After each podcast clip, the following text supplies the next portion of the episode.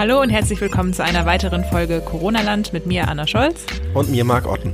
Es ist jetzt Ende Mai. Wir haben gut zweieinhalb Monate Corona schon hinter uns und das ist Zeit, mal ein kleines Zwischenfazit zu ziehen, wer denn die politischen Gewinner und Verlierer dieser Krise sind.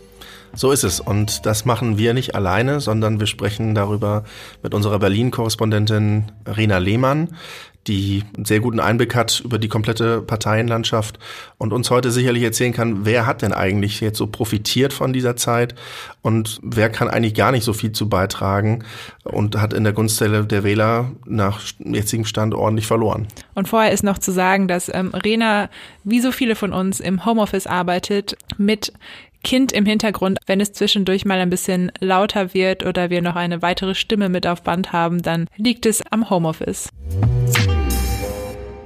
Krisen sind die Zeit der Exekutive, habe ich gestern gelesen. Und Angela Merkel ähm, sammelt ja nicht nur in Deutschland für ihr Krisenmanagement ähm, absolute Pluspunkte, sondern wirklich auch global. Wie groß sind denn die Rufe nach einer weiteren Amtszeit, obwohl sie gesagt hat, äh, nee Leute, da bin ich jetzt aber raus? Ja, also von Rufen kann man da eigentlich gar nicht so richtig sprechen. Also es ist eigentlich eher so, dass es so äh, ein Geraune zwischen den Zeilen gibt. Also eine äh, große Begeisterung, die für Angela Merkel irgendwie wieder da ist. Also auch natürlich in ihren eigenen Reihen in der, in der Union. Und diese Begeisterung speist sich natürlich auch daraus, dass, dass die Partei mit ihr an der Spitze jetzt, jetzt gerade auch eben wieder so erfolgreich ist. Aber sie selbst hat ja ähm, mehrfach auch jetzt nochmal wieder bestärkt gesagt, dass sie nächstes Jahr geht. Sie hat es nicht so formuliert, dass sie nicht für eine weitere Amtszeit zur Verfügung steht, aber dass sie nicht noch einmal antreten möchte und das darf man ihr eigentlich auch glauben. Also es gibt keine sozusagen offiziellen Stimmen, die man jetzt hört in Interviews oder so, die das, die das wirklich fordern würden. Ja, es ist, ähm, es steht aber natürlich im Raum, weil sie jetzt so, weil sie jetzt so beliebt ist. Aber man muss natürlich auch abwarten, wie diese äh, Corona-Krise sich weiterentwickelt und ob das sozusagen eine kurzzeitige Beliebtheit der Kanzlerin jetzt nochmal ist im letzten Jahr ihrer Amtszeit und das dann auch wieder verpufft, wenn diese Ausnahmesituation zu Ende ist oder ob das anhält bis zur Bundestagswahl, dann wäre es natürlich für einen etwaigen Nachfolger für sie umso schwieriger. Aber ihr selbst, denke ich, äh, darf man glauben, dass sie nächstes Jahr tatsächlich aufhören möchte. Und äh, da müsste, glaube ich, schon viel passieren, äh, dass, dass man sie da zu einer weiteren Amtszeit bewegen müsste, bewegen könnte. So will ich es mal ausdrücken. Ist ja von ihr wahrscheinlich auch ganz klug zu sagen, okay, hier jetzt nochmal äh, alles geben, ja, wirklich eine Glanzleistung abgeben und dann aber auch sagen, das war's und mit den weiteren Folgeeffekten, da kann sich dann mal jemand anders rumschlagen. Ja, also ich, ähm, ich denke, sie ist natürlich ist das jetzt nochmal eine sehr herausfordernde und schwierige Situation für eine Regierungschefin. Und ich glaube, sie hatte sich das auch nicht so vorgestellt, dass so eine Phase jetzt nochmal kommen wird. Und also mit so einer großen Verantwortung versehen zu sein in so einer schwierigen Zeit, in, in einer Ausnahmesituation, wie sie ja tatsächlich Deutschland seit der Nachkriegszeit nicht mehr erlebt hat. Das hatte sich so, sich, äh, so sicher nicht vorgestellt. Auf der anderen Seite für Sie persönlich muss man sagen, wenn es der Bundesregierung unter ihrer Führung jetzt auch noch gelingt, ähm, die wirtschaftlichen, finanziellen Folgen so den nächsten Monaten der Krise einigermaßen gut in den Griff zu bekommen und zu managen und da wieder ein äh, Licht am Ende des Tunnels aufzuzeigen, dann muss man sagen, kann man das eigentlich, also das Management dieser Krise sozusagen als Krönung am, am, am Schluss ihrer Amtszeit betrachten. Und das sah ja vor ein paar Monaten noch ganz anders aus. Also eigentlich galt sie ja im, im, Januar, als die CDU auch in den, in den Umfragen weit unter 30 Prozent dann auf einmal lag, ja, so ein bisschen als lahme Ente, sozusagen als, ja, lang gediente, verdiente Regierungschefin, die jetzt viel geleistet hat, aber von der jetzt auch nichts großartig mehr zu erwarten ist ja, das hat sich jetzt dann durch die Corona-Pandemie nochmal komplett gedreht. Insofern ähm, ist es für Sie persönlich tatsächlich eine Chance, jetzt nicht sozusagen abzutreten, weil keiner es mehr aushält mit ihr und äh, jetzt alle wirklich auf was Neues warten, sondern ähm, nochmal wirklich mit einer mit einer guten Bilanz ähm, und mit einer großen Leistung sozusagen sich, sich zu verabschieden dann. Was glaubst du denn, wer kommt denn danach? Ja, das ist, ähm, ist gerade echt eine sehr interessante Frage und die Frage ist eigentlich durch die Corona-Pandemie auch nicht einfacher zu beantworten geworden. Und dass Merkel gerade so beliebt ist, also zeigt einerseits natürlich, dass sie als Regierungschefin ja auch Zepter des Handels in der Hand hat und deshalb natürlich viel stärker als etwaige Bewerber sich da jetzt gerade profilieren kann. Auf der anderen Seite ähm, zeigt es auch nochmal sehr stark, dass es eigentlich den so natürlichen Nachfolger in der CDU zumindest äh, für sie gar nicht gibt, weil ähm, die anderen, die sich da im Februar ins Spiel gebracht hatten, also Armin Laschet, der ähm, Ministerpräsident von Nordrhein-Westfalen, Friedrich Merz, der ähm, Wirtschaftsexperte und frühere Unionsfraktionschef. Äh, die hatten, ja, und Norbert Röttgen noch zu sagen, äh, den hätte ich jetzt schon fast vergessen, weil der in der Pandemie tatsächlich völlig in den Hintergrund geraten ist, hatten sich im, im Februar beworben und ähm, da war ja schon nicht klar, wer jetzt, wer der wirklich das Rennen machen würde, obwohl sich abzeichnet, dass Friedrich Merz da ähm, einen leichten Vorsprung hat zu den anderen. Aber jetzt ist es eigentlich noch unklarer geworden ähm, durch die Pandemie. Und es wird natürlich, wenn Angela Merkel jetzt weiter regiert, weiter sehr beliebt ist bis zum Ende, sehr schwierig werden für einen etwaigen Nachfolger, da auch aus ihrem Schatten zu treten und sich, ähm, sich zu profilieren, sodass die, die Union eben auch mit einem, mit einem starken Kandidaten in den Bundestagswahlkampf ziehen kann. Sie hatte ja eigentlich vor, die ähm, CDU wollte ja eigentlich jetzt im April ihren, ihren neuen Vorsitzenden wählen auf einem Sonderparteitag und der musste dann Corona-bedingt ähm, abgesagt werden.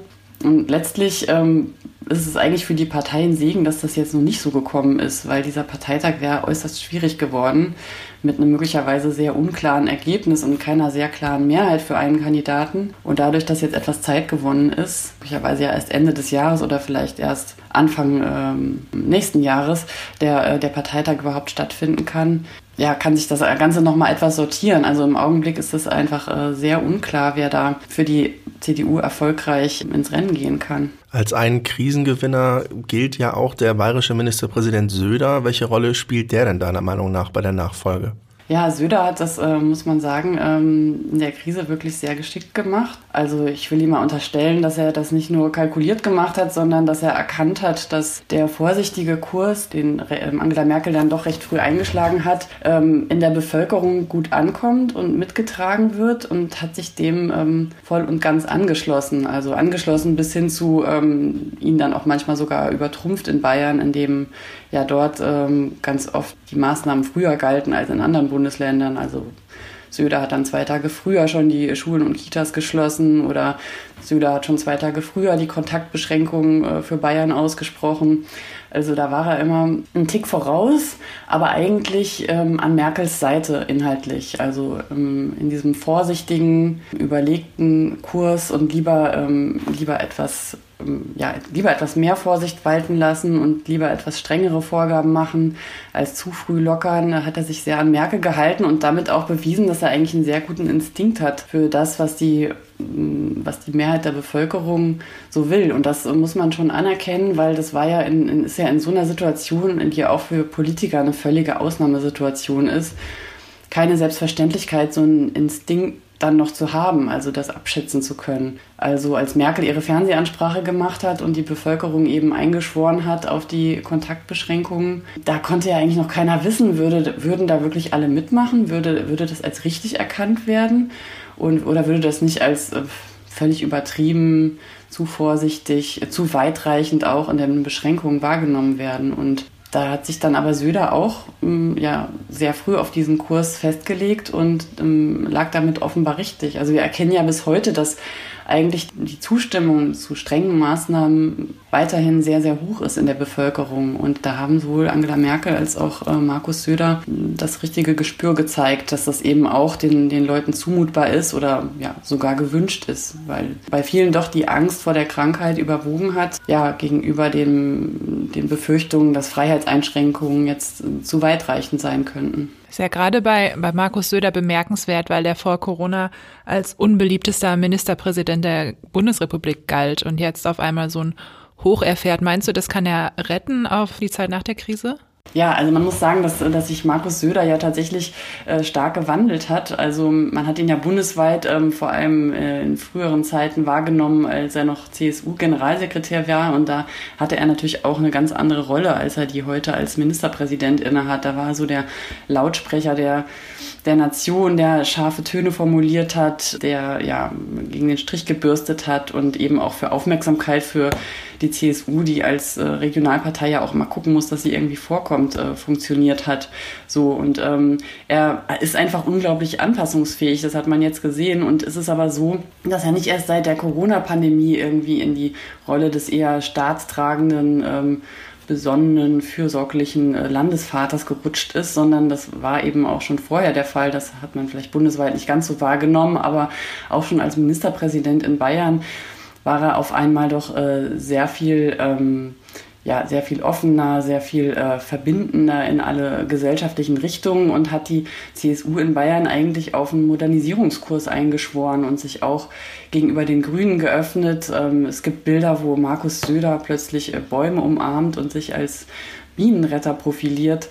Und äh, das kommt in Bayern aber ganz gut an. Und ähm, das war eben jetzt auch schon vor der Krise so, dass er sich da sehr etabliert hat als Landesvater. Das ist jetzt im Grunde sozusagen sein Agieren in der, ähm, in der Corona-Pandemie als, als Fortsetzung dessen zu sehen und eigentlich auch nur als konsequent. Und ja, es muss man einfach äh, anerkennen. In, insofern schon politisches Talent. Du hattest ja gerade schon gesagt, es gibt noch keine richtige Nummer zwei in der Union. Und das ist ja auch ein Vorwurf, den Kritiker Merkel immer wieder machen, dass sie Leute absägt, die ihr gefährlich werden, die auch äh, sie vielleicht ein bisschen untergraben. Siehst du das auch so, dass das jetzt dann, wenn sie im nächsten Jahr wirklich nicht mehr antreten sollte, zum Problem werden kann? Ja, auf jeden Fall. Also Sie hat ja noch tatsächlich versucht, ähm, selbst ihre Nachfolge zu regeln. Das war ihr auch wichtig und hat äh, ihre enge Vertraute Annegret Karrenbauer ähm, damals zunächst zur CDU-Generalsekretärin gemacht, äh, in der Absicht, dass sie sie irgendwann beerben würde. Die beiden sind sich sehr ähnlich in ihrer Art, äh, Politik zu machen. Und insofern hatte sie selbst Annegret Kamm-Karrenbauer da auserkoren. Aber ähm, so drumherum in ihrem unmittelbaren Umfeld, muss man sagen, also in ihrem Kabinett, hat sie in den letzten Jahren eigentlich nicht dafür gesorgt, dass es da ähm, Köpfe gibt, die tatsächlich auf ihren Posten richtig Profil gewinnen konnten, richtig auffallen konnten. Also ähm, eigentlich gilt so, dass Merkel die wichtigen Probleme sowieso am liebsten selbst löst und ähm, ihr Kabinett also so besetzt, dass die Leute, die da die Ministerien ähm, innehaben, nicht unbedingt ähm, sehr stark hervorstechen können. Also das, das ist auf jeden Fall so. Also da hat sie diesen Kurs eigentlich konsequent gefahren. Die, die großen Sachen löst sie selbst und ähm, bei den anderen, ja, gibt es, ähm, bei den anderen Themen lässt sie andere eigentlich auch kaum glänzen. Das muss man auf jeden Fall sagen. Es gibt ähm, natürlich Peter Altmaier noch, der den, in den ganzen Jahren so an ihrer Seite war und als als enger Vertrauter gilt, aber der ist sozusagen auch nicht, äh, der ist so ihr Krisenmanager, aber ist jetzt auch nie ähm, so in der eigenen Profilierung hervorgetreten und wäre jetzt auch niemand, äh, der einem so einfallen würde oder der in der Union als jemand gilt, der der da irgendwie in ihre Fußstapfen treten könnte. Insofern ähm, ist es jetzt auch nicht überraschend, dass das, ähm, dass sie nachdem Annegret Kamm-Karrenbauer dann gescheitert war Anfang des Jahres, auch selbst keinen Einfluss mehr groß nehmen konnte darauf, wer da, wer da jetzt nun alles seinen, seinen Hut in den Ring wirft. Und das wird ihr nicht gefallen haben, aber letztlich hat sie dann auch so ein bisschen die Kontrolle darüber verloren, wie es jetzt in der CDU eigentlich weitergeht. Was ja im Grunde für eine Partei auch gut ist, wenn da sozusagen mal eine Umbruchsphase eintritt, wo es auch einen Wettbewerb gibt.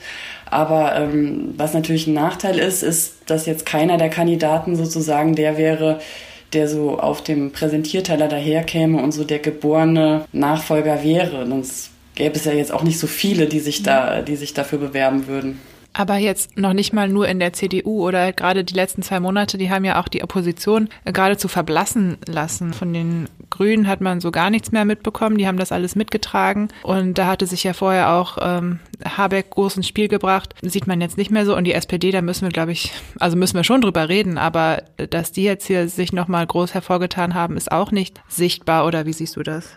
Naja, die SPD ist nochmal ganz interessant, sich die anzugucken, denn ähm, mit Olaf Scholz hat sie ja doch jemanden in der Regierung als Vizekanzler, jetzt auch in der Pandemie, als Finanzminister in vorderster Reihe, der eine ganz, ganz wichtige Rolle spielt und interessanterweise auch gerade zu den beliebtesten Politikern in der Krise gehört. Also Scholz wird durchaus sehr stark wahrgenommen. Was aber interessant ist, ist, dass das nicht auf die, ähm, auf die. SPD abfärbt. Also die Partei insgesamt verharrt ja weiter stabil deutlich unter 20 Prozent. Das kann natürlich ähm, nicht das Ziel ähm, von einer Partei sein, die einen Anspruch hat, eine Volkspartei zu sein. Und das ist tatsächlich ein großes Problem. Kann man aber dadurch erklären, dass natürlich im vergangenen Jahr ähm, Folgendes passiert ist. Ähm, Olaf Scholz hatte sich ja auch beworben um den Parteivorsitz und ist dann ähm, gegen Saskia Esken und Norbert Walter Borjans, hat sich da nicht durchsetzen können.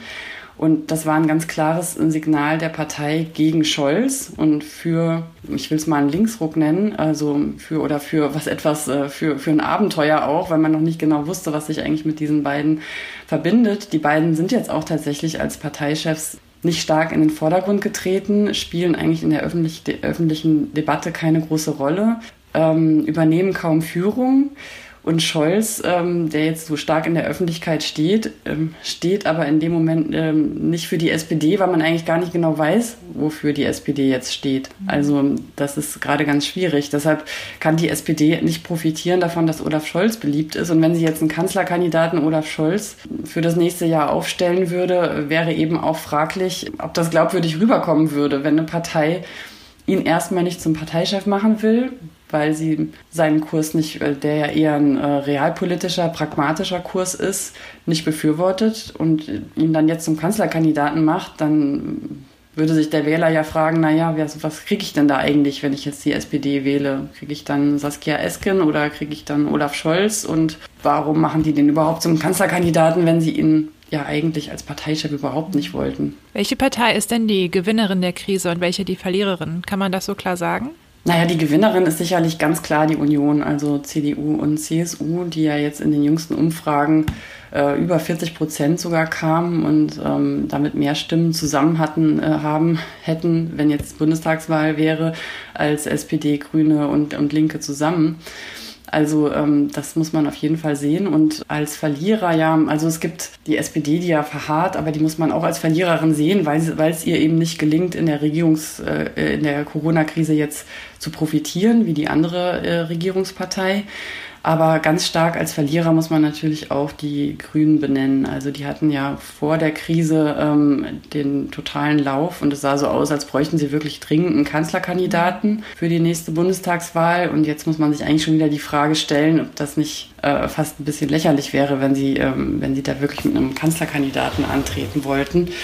Also die Grünen haben da tatsächlich stark verloren und auch gezeigt, dass sie eigentlich, naja, sie sind eben auch, sie hatten so ein bisschen das Versprechen vor der Krise, dass sie so mutig sind, was Neues versprechen und so ein bisschen eine Wohlfühlpartei sind, die, die irgendwie mit, mit ihrem Klimathema, was gut in die Zeit passte, punkten konnte. Aber als es dann ans Machen ging, in der Corona-Pandemie eben Entscheidungen zu treffen, schnell zu agieren, ähm, sich mit Finanzpolitik auszukennen, Rettungspakete zu verabschieden, das sind einfach nicht die Kernthemen der Grünen, wo man jetzt von denen so Großes erwarten würde. Und da hat sich dann eben doch gezeigt, dass in so einer Phase die meisten Leute doch eher den großen Volksparteien, in, in dem Fall dann der, der Union, vertrauen. Und ähm, die Grünen waren allerdings auch haben eine ganze Weile gebraucht, um überhaupt in der Krise so in ihren Tritt zu kommen. Das, ähm, naja, das geht uns ja, geht uns ja allen so, kann man, kann man der Politik kaum vorwerfen. Also es ist ja wirklich ein Ausnahmeereignis. Aber ähm, es war ähm, lange gar nicht so klar, was die Grünen da eigentlich für eine Rolle spielen könnten. Und sie Annalena Baerbock, die Co-Parteivorsitzende, ist es jetzt so ein bisschen gelungen, sich als diejenige zu profilieren, die so für Familien und Kinder sich einsetzt, also dieses Kita-Thema äh, stark macht und sich da als Fürsprecherin profiliert.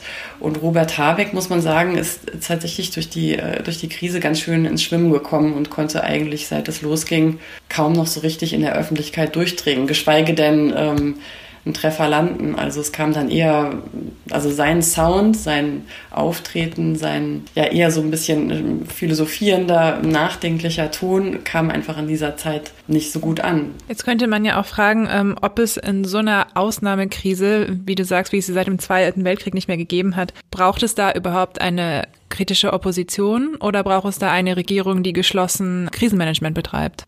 Na, es braucht auf jeden Fall beides. Also es brauchte jetzt eine Regierung, die entschlossen Krisenmanagement betreibt.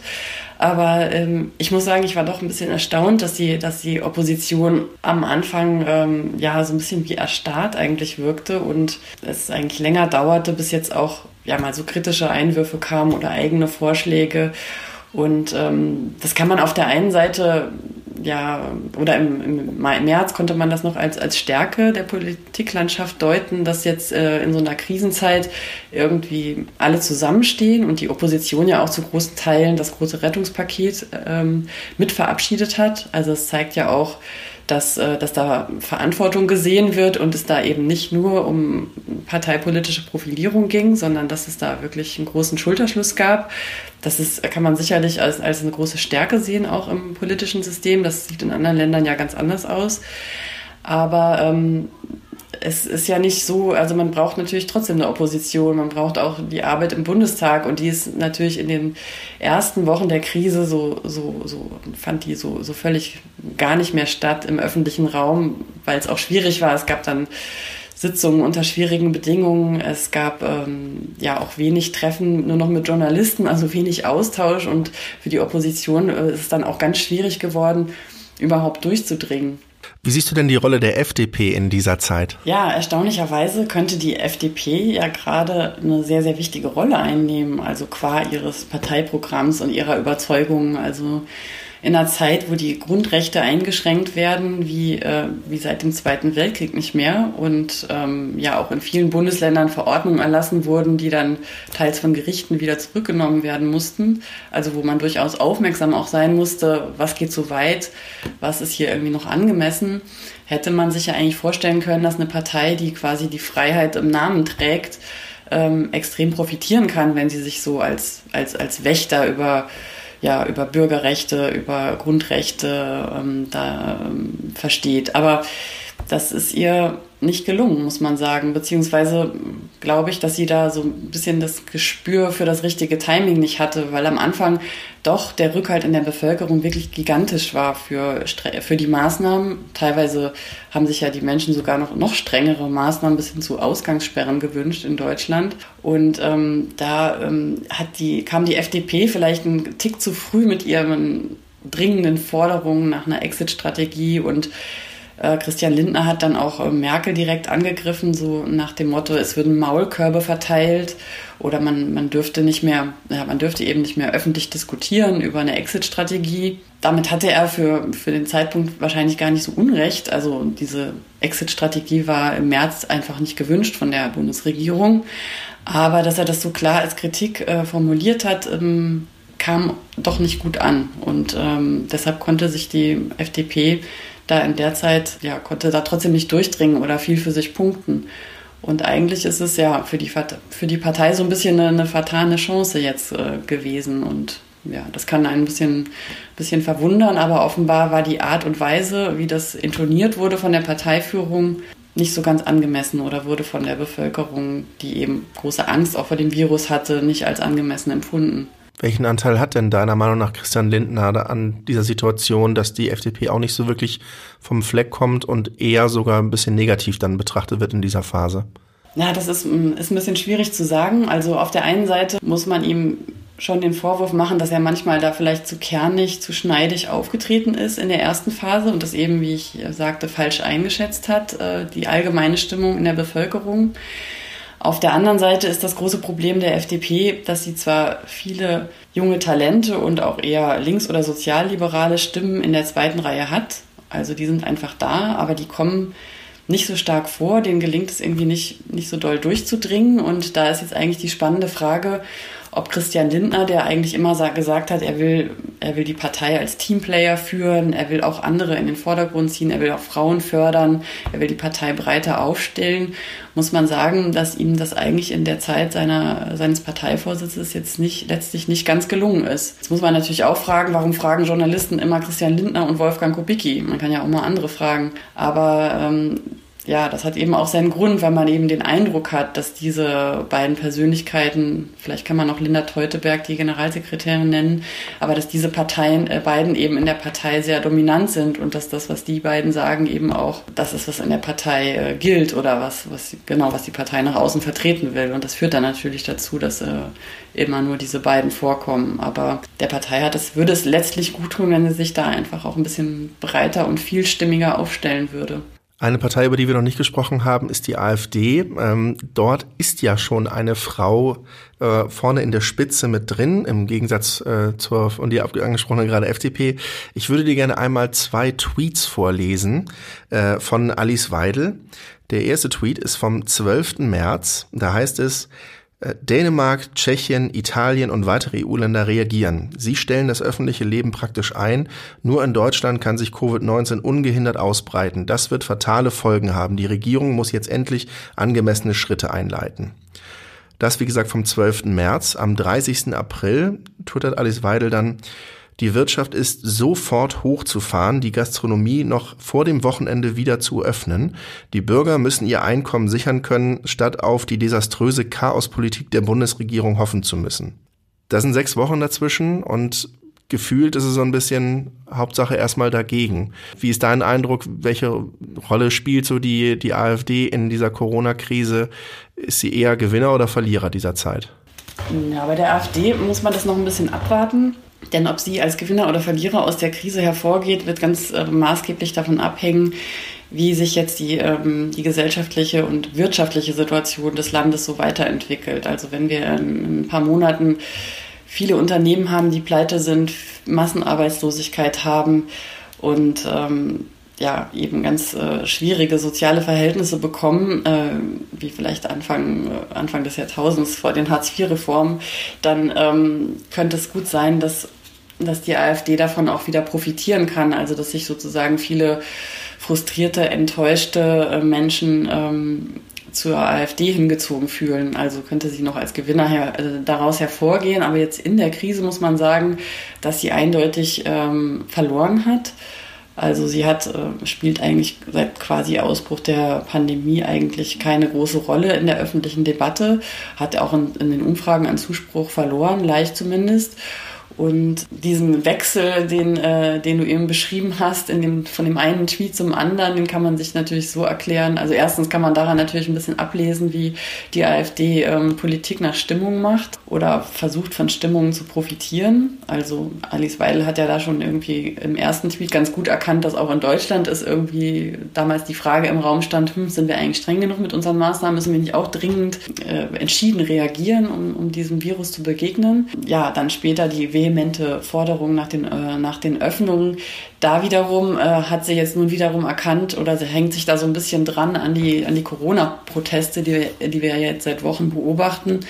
Und ähm, ich denke, dass die ähm, AfD versuchen wird, äh, diese Leute, die sich da treffen, auch für sich zu gewinnen, für sich einzusammeln und sich da so ein bisschen zur Stimme zu machen. Also das kann ihr natürlich äh, über kurz oder lang auch gelingen. Die Frage ist, wie, wie, äh, sie, wie stark sich dieser Protest noch ausweiten wird und, und wie viele Menschen das dann letztlich sind, die dann davon bei der AfD landen. Denn was man ja auch sehen muss, diese äh, Corona-Protestler sind ja jetzt nicht nur Reichsbürger und Aluhutträger. dazwischen gibt's ja auch normale Bürger, die tatsächlich für die Wiedereinführung der Grundrechte protestieren. So und ähm, das könnten eigentlich wiederum die sein, die sich vielleicht bei der FDP ganz gut aufgehoben fühlen. Also AfD und FDP könnten beide so ein bisschen dieses äh, Corona-kritische Klientel einfangen.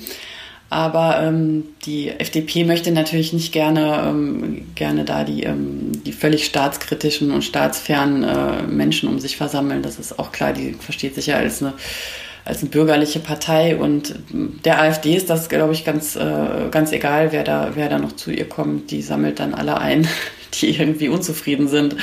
So, also aber das ist noch ein bisschen offen, wie es bei der, also ich würde die AfD jetzt noch nicht ähm, zu den Geschichtsbüchern legen. Abgesehen davon hat sie natürlich das Problem, dass sie gerade extrem mit sich selbst beschäftigt ist. Also die Flügelkämpfe da ähm, sind ja gerade so richtig auf, auf Hochtouren, so dass die AfD eigentlich jetzt gerade in der Krise sich damit Positionen überhaupt nicht profiliert, sondern eigentlich mit sich selbst beschäftigt ist und der Frage, gelingt es Ihnen jetzt, äh, Björn Höcke und Herrn äh, Kalwitz ähm, ja, zur Raison zu bringen oder nicht? Oder kommt es da zu einem Parteiausschluss oder nicht? Und äh, damit ist sie gerade voll auf beschäftigt und das wirkt natürlich aber auch nicht so, als könnte man der, als würde man der AfD jetzt gerne in solchen Krisensituationen, wie wir sie gerade haben, die Regierungsverantwortung oder überhaupt mehr Verantwortung gerne in die Hand legen. Äh, wer hat denn die besten Ideen für ein Leben nach Corona oder die beste Vision? Kann man das überhaupt schon so absehen oder? einschätzen? Also das ist, mm, was ja gerade im Augenblick geschnürt wird, ist ein großes Konjunkturprogramm. Und das, ähm, da spiegeln sich eben diese Ideen für die Zeit nach Corona so ein bisschen wieder. Da haben natürlich auch alle Parteien ihre Vorstellungen. Und äh, wenn man sich das mal genau anschaut, dann ist das sozusagen so, dass jede Partei jetzt eigentlich versucht, so, ähm, so eins zu eins ihr Parteiprogramm in dieses Konjunkturpaket reinzuschreiben, um dann, also die Grünen natürlich äh, eine ökologische Wende durch das Konjunkturprogramm einzuleiten, die FDP äh, Steuersenkungen und ähm, Erleichterungen, also Entbü Entbürokratisierung durchzusetzen, was sie schon lange will. Und ähm, die SPD möchte gerne bei den Sozialbeiträgen und bei den Familien was machen. Also ähm, im Grunde die, die Zukunftsvisionen, die die Parteien ohnehin haben, die versuchen sie jetzt gerade dann eben für die Zeit nach der Krise da auch stärker noch zu akzentuieren. Aber ähm, entscheidend ist natürlich, was jetzt die große Koalition, die ja immer noch die Regierung stellt, in dieses Konjunkturprogramm äh, reinschreiben wird. Und das wird ja auch äh, maßgeblich darüber entscheiden, welche Akzente gesetzt werden in, den, in der Zeit nach der, nach der Pandemie. Aber was klar ist, ist, dass es äh, ein großes Investitionsprogramm geben wird und dass ähm, alle sich darüber im Klaren sind, dass es anders als nach der Finanzkrise 2008, 2009 nicht einfach mit der Gießkanne Geld für alle möglichen Projekte gibt, um Kaufanreize zu schaffen und die Wirtschaft ins Laufen zu bringen, sondern dass sich alle durchaus bewusst sind, dass das Ganze auch eine steuernde Wirkung haben äh, muss. Und da hat die Corona-Krise vielleicht schon wirklich was verändert, also dass wirklich erkannt wurde, wie wichtig eigentlich Digitalisierung ist und wie groß der Nachholbedarf da ist. Und wenn jetzt eben Geld in die Hand genommen wird, dass die Klima, dass der Klimaschutz auch nicht vergessen wird. Das ist ähm, sogar nicht nur bei den Grünen klar, sondern eigentlich auch den den beiden Regierungs, den drei Regierungsparteien CDU, CSU und SPD gerade klar beim Schnüren dieses Konjunkturprogramms. Denn das Geld kann nicht, also Geld kann nicht zweimal ausgegeben werden. Und wenn jetzt äh,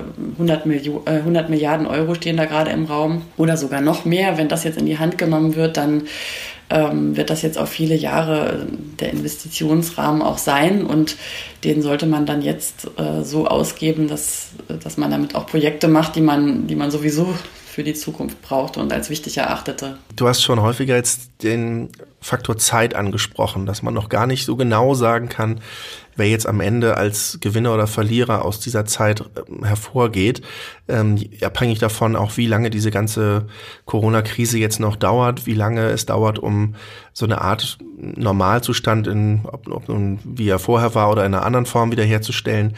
Ähm, Angela Merkel hat dazu jetzt kürzlich noch gesagt, dass je länger diese Phase dauert, desto mehr wird es auch so eine, zu so einer Belastungsprobe für die Demokratie in Deutschland. Wie hoch schätzt sie nun dieses Risiko ein, dass da wirklich die Demokratie hier gefährdet ist? Also eine Belastungsprobe äh, wird es schon. Das ähm, sieht man ja auch daran, dass jetzt äh, die, die Bundesländer ähm, anfangen, auch stark auseinander zu driften, weil einfach dort, wo die Fallzahlen wirklich sehr, sehr gering sind, der Rückhalt in der Bevölkerung für die Maßnahmen auch bröckelt. Also Thüringen ist da jetzt ja vorangeschritten und andere Bundesländer sind auch schon äh, eigene Wege gegangen, weil sie einfach sagten, das ähm, ist jetzt hier so bei uns nicht mehr darstellbar in der Region.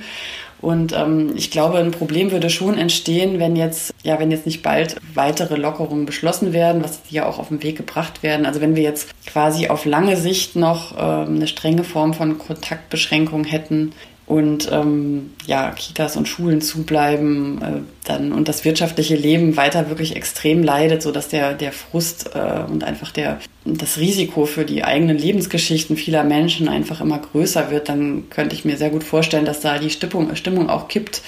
Aber ähm, im Augenblick sehe ich das nicht, muss ich sagen, weil ich, äh, die Lockerungen sind eingeleitet. Es ist davon auszugehen, dass jetzt am 6. Juni auch nochmal neue Entscheidungen getroffen werden und ähm, die ähm, Entwicklung der Infektionszahlen äh, spricht ja jetzt auch nicht äh, dafür, dass man da jetzt äh, sofort wieder Rückschritte einleiten müsste. Insofern äh, will, ich, will ich das jetzt erstmal positiv sehen und sagen, ähm, wenn es jetzt mit den Lockerungen auch so weitergeht und die Hilfen für die Wirtschaft auch ankommen, beziehungsweise Unternehmen auch gehalten werden können und Arbeitsplätze gehalten werden können, dann äh, sehe ich nicht, dass die Stimmung da in nächster Zeit kippen wird. Was anderes wäre es natürlich, wenn tatsächlich sozusagen nochmal ein großer Ausbruch ähm, käme, wie, wie ja von manchen befürchtet wird, dann in Richtung Herbst und ähm, man sozusagen da nochmal äh, das Rad völlig zurückdrehen müsste und ganz starke Beschränkungen wieder haben müsste. Das kann ich, würde ich mir aber jetzt nicht zutrauen, äh, einzuschätzen, wie, wie, wie dann die Stimmung sich, ver sich, sich verändern würde oder ob die Menschen dazu bereit wären, das nochmal in der Form dann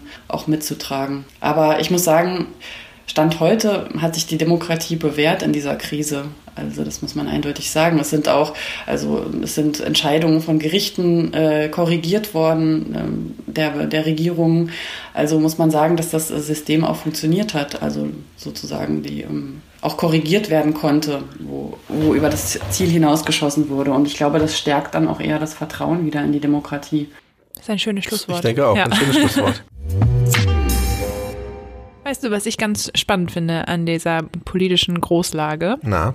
Dass äh, global betrachtet ja doch irgendwie von Frauen geführte Länder ziemlich gut dastehen in dieser Krise. Man sagt, weil Frauen vielleicht ein bisschen weniger risikoaffin sind und ein bisschen empathischer und äh, vorsichtiger auch in ihrem Führungsstil sind. Das kann man jetzt äh, auch natürlich diskutieren.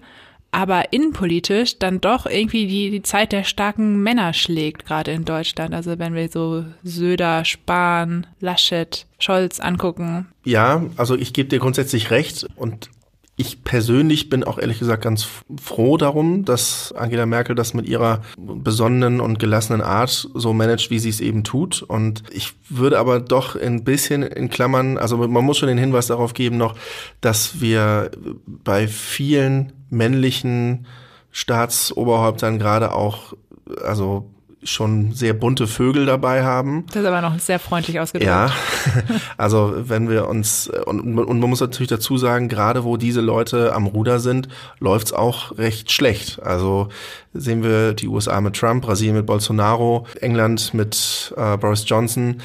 Äh, das sind alles so die vermeintlichen ja, starken Männer, die meinen, sie wissen alles und können alles locker regeln. Und das Endergebnis ist, es läuft gar nicht. Und äh, sind auch alles Leute, die sich nicht auf Wissenschaft und auf Berater verlassen. Meinen, sie können Sachen durch Bauchentscheidungen entscheiden. Ich würde jetzt nicht sagen, das ist typisch männlich. Nein, ich als Mann. Ja, natürlich kann man das nicht so pauschalisieren, aber es steht ja jetzt auch nicht Merkel gegen drei Populisten, sondern Merkel hat auf ihrer Seite sozusagen auch noch Verstärkung von anderen frauengeführten Ländern wie vor allem Neuseeland und Finnland, Taiwan. Da ist schon auch ein Argument zu finden, denke ich. Absolut. Also ich bin da auch grundsätzlich bei dir. Nur ich würde mich jetzt, oder ich tue mich schwer damit zu sagen, gute und vernünftige Entscheidungen gibt's nur mit Frauen. Nein, ähm, das würde ich auch, das würde ich auch würde es in dem Fall sagen. Protokoll geben. Mit diesen Männern ist es vielleicht schwieriger. Genau. Und wie auch der kluge Mujib Latif in einer vorherigen Folge bei uns gesagt hat, vielleicht kriegen diese Männer jetzt endlich mal die Quittung durch ihr schlechtes Krisenmanagement. Ja, das Schlimme ist natürlich erstmal, dass die Quittung für die erstmal später kommt und in der Zwischenzeit kriegen sehr, sehr viele Menschen aus der Bevölkerung die Quittung, nämlich in, dadurch, dass sie erkranken oder sterben oder Angehörige verlieren. Also der Preis ist schon nicht ohne. Richtig. Eine Partei, über die wir jetzt gar nicht wirklich gesprochen haben, war die Linke. Dazu muss man auch sagen, auch eine der derzeit klassischen Oppositionsparteien, die wirklich kaum groß auffällt in der öffentlichen Debatte.